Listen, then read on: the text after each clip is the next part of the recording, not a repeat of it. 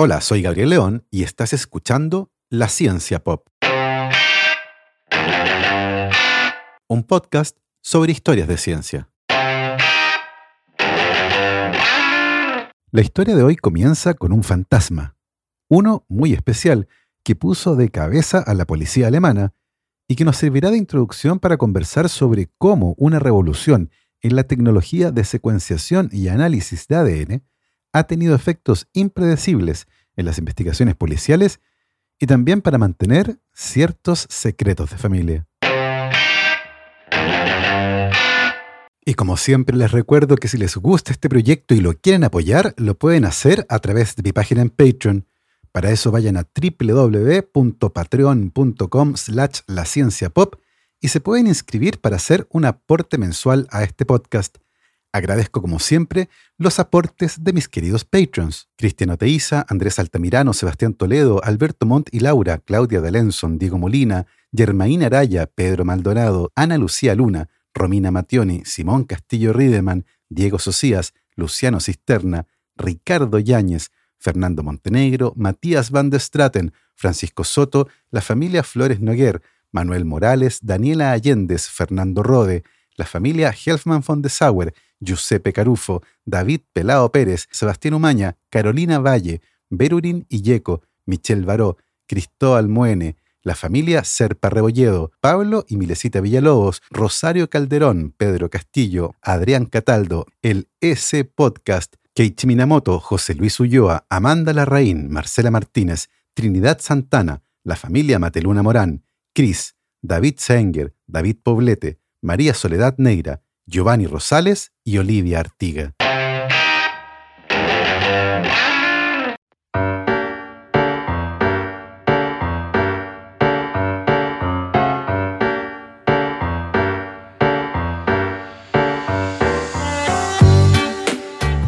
El 25 de abril de 2007, el oficial de policía alemán Michel Keisbetter fue asesinado en la ciudad de Heilbronn, cerca de Stuttgart.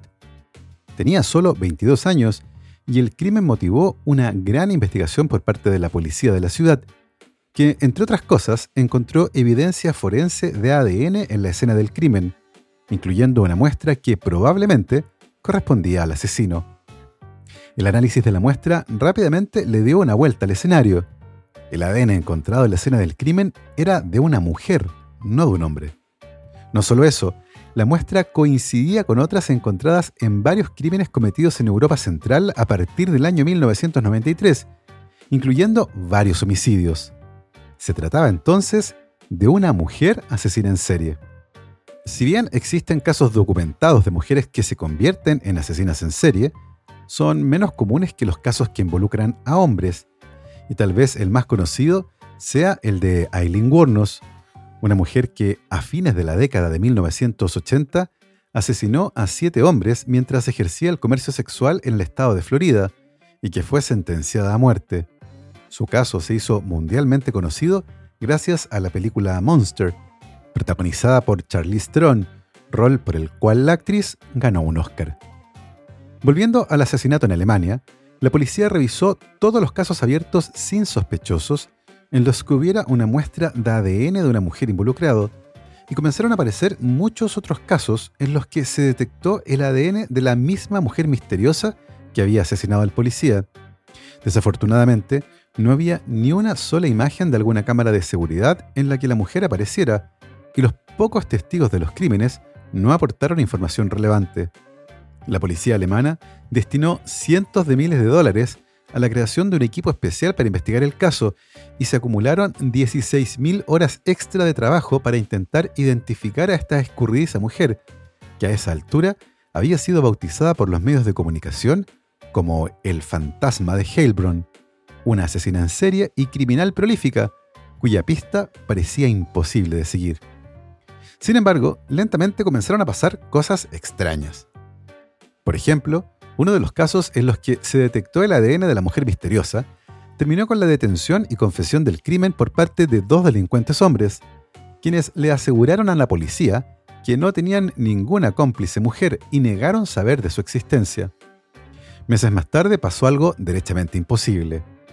El año 2002, los bomberos habían encontrado el cadáver calcinado de un hombre que murió en un incendio de una casa abandonada.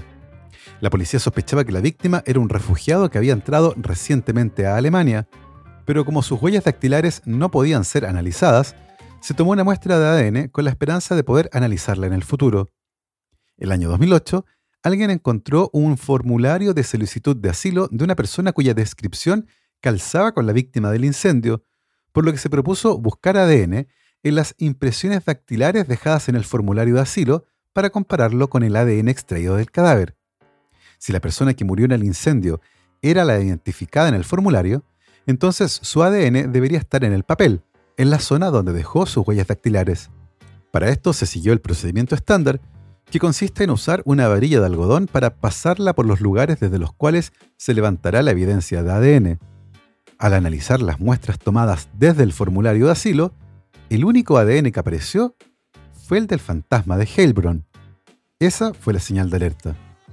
Inmediatamente la policía alemana realizó una revisión de sus métodos y protocolos para levantar muestras forenses de ADN y descubrieron, con horror, que en todos los casos en los que aparecía el ADN del fantasma de Heilbronn, se habían usado varillas de algodón que procedían de la misma fábrica, y el ADN que estaban detectando provenía de una mujer que trabajaba empacando las varillas de algodón.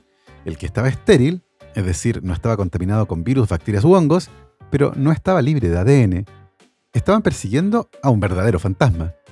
El escándalo que siguió a este descubrimiento fue mayúsculo, y la prensa alemana se dio un festín con el caso, con un periódico preguntándose si la cabeza del jefe de la policía estaría rellena de algodón.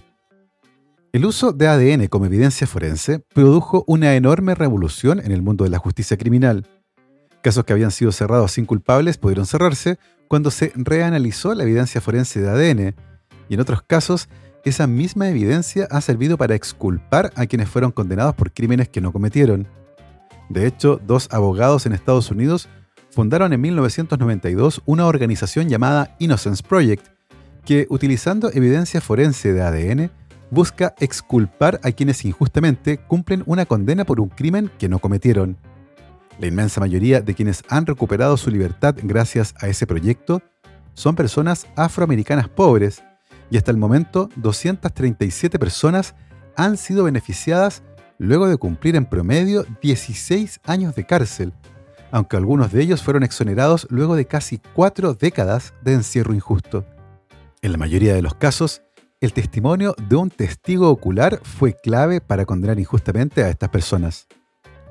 El poder de la evidencia de ADN tiene varias explicaciones. La primera es que las tecnologías actuales permiten trabajar con cantidades minúsculas de muestra. A veces, las células de la boca que quedan adheridas en el filtro de un cigarrillo o en el borde de un vaso son suficientes para obtener una muestra de buena calidad. Además, el ADN está presente en varios fluidos que quedan como evidencia en la escena de un crimen, como sangre, semen o saliva, y finalmente, el ADN es muy bueno como evidencia porque permite diferenciar entre dos personas de manera relativamente sencilla y particularmente permite descartar a un sospechoso con un 100% de precisión. Así, si en la escena de un crimen encuentro sangre y tengo un sospechoso, puedo comparar el ADN de la evidencia con el del sospechoso. Y si coinciden, bingo. Y si no coinciden, tengo que exonerar a ese sospechoso. Ahora, el asunto es mucho más complejo sin un sospechoso, dando lugar a casos muy llamativos. El 31 de mayo de 2016, un niño de 11 años llamado Mario Salto fue a pescar a un lago cercano donde vivía, en el pueblo de Quimilí, en Santiago del Estero, Argentina. El niño salió en bicicleta, pero nunca volvió a su casa, y más tarde se descubrió que había sido brutalmente asesinado en una suerte de ritual satánico. El caso estremeció a los cerca de 11.000 habitantes del usualmente tranquilo pueblo, y la policía rápidamente quedó estancada en su investigación. Si bien se había logrado levantar evidencia forense de ADN, ninguno de los sospechosos inicialmente investigados era compatible con esa evidencia. Enfrentada a ese escenario y amparándose en que el pueblo tenía pocos habitantes, la fiscal a cargo de la investigación hizo una solicitud extrema. Tomar muestras de ADN a los 3.400 hombres adultos que vivían en el pueblo. La jueza accedió y la inédita toma de muestra de ADN de todo un pueblo culminó en 2018, lamentablemente sin un resultado positivo. El caso sigue siendo investigado y la Fiscalía ha centrado su atención en los 11 hombres que se negaron a entregar voluntariamente una muestra de ADN. Una de las formas de subsanar la ausencia de un sospechoso y que no implica tomar muestras a un pueblo entero es utilizando una base de datos de ADN. En muchos países existe este tipo de base de datos y en Estados Unidos, por ejemplo, todos quienes pasan por el sistema penitenciario son incluidos en un registro del FBI llamado CODIS, por Combined DNA Index System. Así, si en la escena de un crimen se encuentra ADN, inmediatamente se compara el perfil genético con la base de datos del CODIS, y en muchas ocasiones, sin que haya formalmente un sospechoso, es posible identificar la muestra comparándola con la base de datos. De esta forma, la identificación de personas usando ADN solo funciona si se trata de un reincidente cuyo perfil genético ya está en las bases de datos o si se le considera sospechoso de ese crimen y se compara su perfil de ADN con la evidencia. De otra forma, no hay cómo dar con el criminal, los que en algunas ocasiones dejan una estela de horror muy difícil de borrar. Entre 1974 y 1986 ocurrió una serie de violentos crímenes en la zona de la Bahía de San Francisco. La policía había conseguido documentar muy bien los casos y a través de la forma de actuar del criminal, el famoso modus operandi, y algunas descripciones de testigos, habían determinado que se trataba de delitos cometidos por la misma persona, un hombre caucásico de mediana edad, muy metódico y que jamás dejó una sola huella dactilar en las escenas de sus crímenes. La policía estima que ese mismo hombre cometió al menos 13 homicidios y 50 violaciones, convirtiéndose así en uno de los asesinos en serie más despiadados de la historia. El criminal sí dejó una enorme cantidad de evidencia forense de ADN, pero en los 70 ese tipo de evidencia no era relevante, ya que la tecnología de identificación de personas usando ADN no entró en funcionamiento en Estados Unidos sino hasta 1986. Curiosamente, ese mismo año, los crímenes atribuidos a este hombre se detuvieron abruptamente y se desvaneció en la sombra de la noche. La policía jamás arrestó a un sospechoso y el caso quedó sin resolver. La escritora estadounidense Michelle McNamara se obsesionó con la historia de este asesino, a quien bautizó como el Golden State Killer, el asesino del Estado Dorado, que es como se conoce al estado de California. McNamara escribió varias columnas al respecto a partir del año 2013 y finalmente se embarcó en la escritura de un libro sobre los crímenes del Golden State Killer, libro que nunca pudo terminar de escribir. La investigación sobre el caso la tenía muy alterada y una enfermedad cardíaca sin diagnosticar hizo el resto. Michelle McNamara murió el 21 de abril de 2016, cuando apenas tenía 46 años. Había tomado una peligrosa combinación de ansiolíticos y opioides y murió mientras dormía. Su marido, el actor Patton Oswald, encontró dos crípticas notas en el computador en el que estaba escribiendo el manuscrito del libro. La primera decía, hablar con DVD sobre la linterna. Y la segunda decía, hablar con Ken sobre qué quiso decir sobre el tipo con el traje de payaso que caminaba por la calle. Oswald, abatido, estaba determinado a terminar el trabajo de su esposa, y junto con un periodista investigativo y un escritor que ya habían trabajado con McNamara en el manuscrito del libro, se dedicaron a revisar los 3.500 archivos relacionados con el caso y que estaban en el computador de McNamara, decididos a terminar su trabajo inconcluso y contar la historia del Golden State Killer. El 27 de febrero de 2018, casi dos años después de la muerte de Michelle McNamara, Oswald Patton publicó de manera póstuma el libro de su esposa, el que rápidamente se convirtió en un éxito de ventas. El 9 de abril de ese mismo año, la cadena de televisión HBO anunció que había comprado los derechos de la historia para producir una serie de televisión. Y el 24 de abril de 2018, solo tres días después del segundo aniversario de la muerte de McNamara, las autoridades de California anunciaron sorpresivamente que habían identificado y detenido al Golden State Killer. Se trataba de James DeAngelo, un ex oficial de policía de 73 años quien a partir de 1974 sembró el pánico en la zona de la Bahía de San Francisco para detenerse en 1986, cuando la policía para la que él mismo trabajaba comenzó a usar la evidencia forense de ADN para resolver crímenes. De Angelo entendió en ese momento que esta nueva tecnología lo podía identificar y sus ganas de evitar la cárcel pudieron más que sus impulsos por salir a matar. Durante todo ese tiempo se salió con la suya, pero finalmente cayó. ¿Cómo consiguieron identificarlo si él nunca fue un sospechoso y no estaba en las bases de datos del FBI? A la vuelta de esta pausa, les contaré el resto de esta historia y cómo la tecnología de análisis de ADN puesta en manos de los consumidores ha sacado a la luz varios secretos de familia. La economía colaborativa está cambiando el mundo. Pronto descubrirás en Chile una nueva forma de comprar con tu comunidad y reducir el precio y la huella de carbono de tus productos preferidos.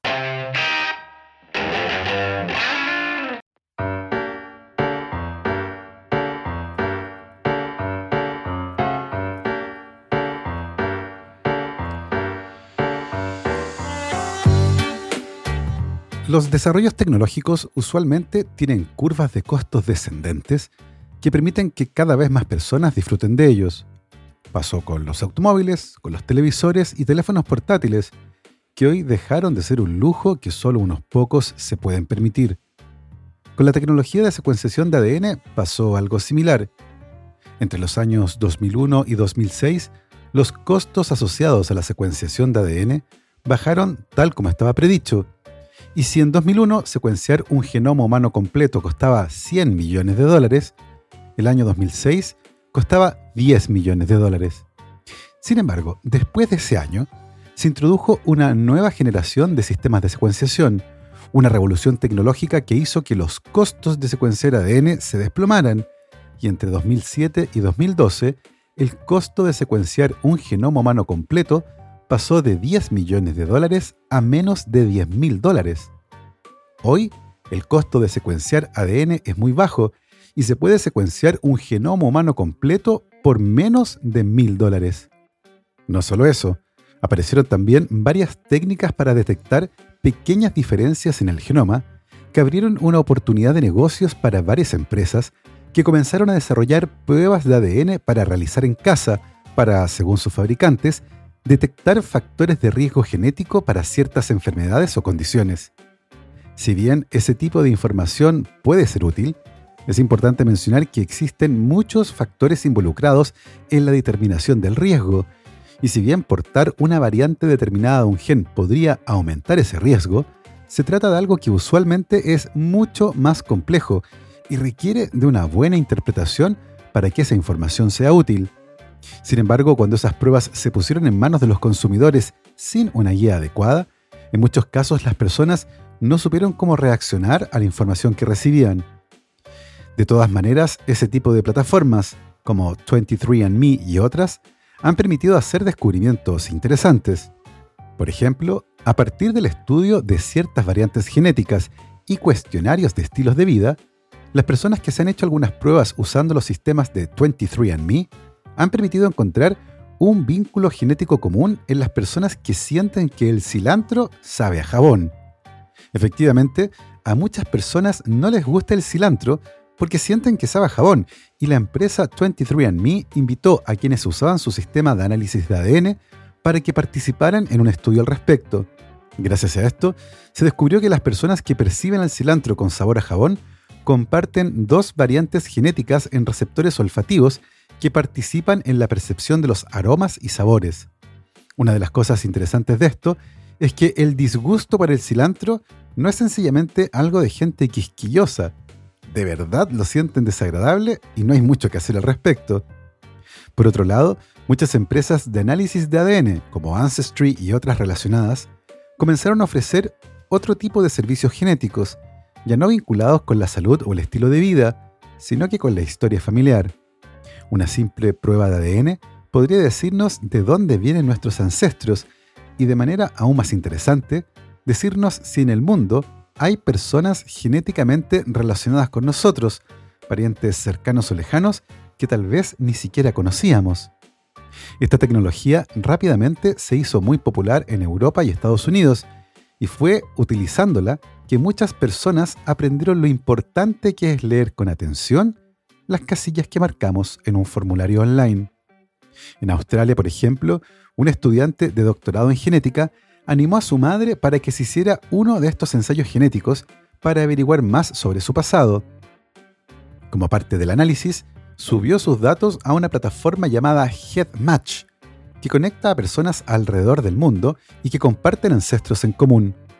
Muy pronto, algunas personas se pusieron en contacto con la mujer, diciendo que aparentemente eran parientes cercanos, pero la verdad jamás había escuchado de ellos, muchos de los cuales vivían en el Reino Unido. Cuando revisaron los resultados con más detención, descubrieron que, de acuerdo con los datos genéticos, estas personas no solo eran parientes de la mujer, eran medios hermanos. Muy pronto quedó claro que muchas personas en todo el mundo, pero principalmente en Estados Unidos, Australia y el Reino Unido, compartían a un padre. Se trata del fisiólogo Bertolt Weissner, que junto con su esposa, la obstetra Mary Barton, dirigieron una clínica de fertilización asistida después de la Segunda Guerra Mundial y que ayudó a muchas parejas a tener hijos gracias a la inseminación con esperma de donantes anónimos. Lo que nunca les dijeron a las parejas es que en realidad usaron el esperma de Bertolt Weissner para fertilizar a esas mujeres. El año 2007, Jonathan Weissner, el hijo del fisiólogo, se tomó una muestra de saliva y otra de sangre para analizar su ADN y compartió sus resultados en varias plataformas similares a HeadMatch. Como resultado, al menos unas 50 personas han podido confirmar, mediante este análisis de ADN, que son medios hermanos, todos hijos de Bertolt Weissner, pero se estima que al menos unas 600 mujeres fueron inseminadas con el esperma del fisiólogo, por lo que su progenie sería mucho más grande. Este hallazgo fue una gran sorpresa para la mujer australiana, ya que sus padres nunca le habían contado que ella había sido concebida a través de la fertilización asistida con un donante de esperma. A medida que las pruebas genéticas se han vuelto más populares y accesibles, los secretos familiares ya no son tan secretos como antes, y a través de este tipo de análisis, muchos han descubierto que eran adoptados, han encontrado hermanos que no sabían que tenían, o han descubierto sin querer un amorío antiguo de su padre o de su madre, lo que ha causado profundas crisis matrimoniales. También ha cambiado la regla de oro relacionada con la anonimidad de los donantes de esperma, lo que en la práctica ya no se puede garantizar, porque claro, tarde o temprano alguien subirá su información genética a una base de datos y se iniciará una cadena de eventos que puede terminar con la identificación de un padre biológico, lo mismo en el caso de quienes fueron adoptados. Pero para muchas personas que no esperan encontrar ninguna sorpresa en su ADN, la experiencia de enviar por correo una muestra de saliva y descubrir de vuelta una notificación que les dice que su familia no es como pensaban que era, puede ser profundamente desorientador. En muchos casos, eso se puede evitar sencillamente si no se acepta que el sistema entregue información con respecto a perfiles genéticos similares, pero aparentemente mucha gente no tiene en cuenta las consecuencias que puede tener marcar esa casilla, si es que existe algún secreto familiar. El poder de la información genética fácilmente obtenida desde la comodidad de nuestras casas, sumado a la existencia de plataformas que comparan esos datos genéticos buscando parientes lejanos, fue la clave para que hace unos seis años expertos en genética y genealogía crearan una nueva rama, la genealogía forense.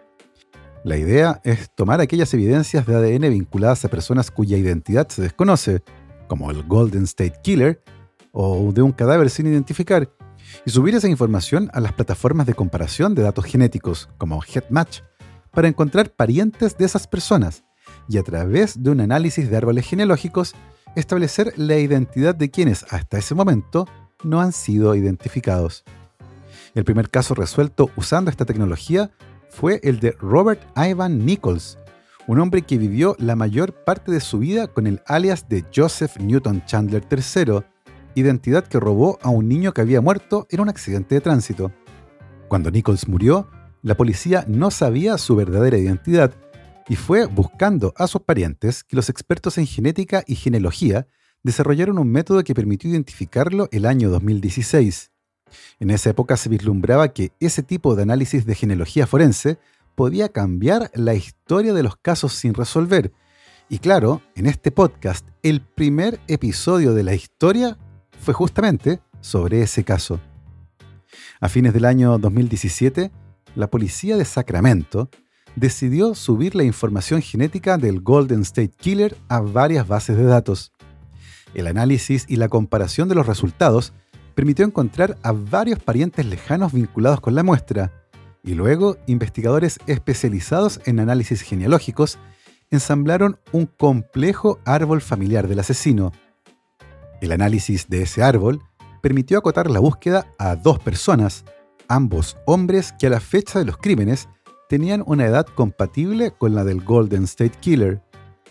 Uno de los sospechosos fue descartado rápidamente gracias a otro tipo de análisis genético, por lo que la policía redujo sus opciones a un sospechoso, el ex policía de 73 años, Joseph DeAngelo. Luego de identificarlo como sospechoso en este caso, la policía lo comenzó a seguir con mucho sigilo. El 18 de abril de 2018, DeAngelo bajó de su auto y de manera muy casual, un detective que llevaba una varilla de algodón la pasó por la manilla de la puerta del auto, logrando obtener una muestra de ADN. Más tarde, cuando DeAngelo sacó la basura en su casa, otro detective estuvo hurgando en ella hasta que encontró un pañuelo descartable, desde donde también se obtuvo una muestra de ADN. Con esas muestras, la policía tuvo material suficiente para comparar el ADN de DeAngelo con el que se había recuperado en las escenas de los crímenes.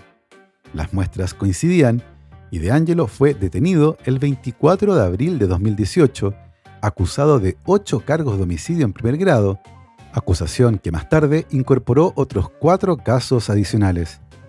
De Angelo confesó los crímenes y fue condenado a varias cadenas perpetuas consecutivas. Actualmente se encuentra cumpliendo su condena en la prisión estatal de California y tiene 76 años. Los hijos y la ex esposa de De Angelo no podían creer lo que estaba pasando. El hombre que habían conocido y con quien habían compartido su vida no tenía nada que ver con la imagen de ese criminal despiadado que había cometido los delitos.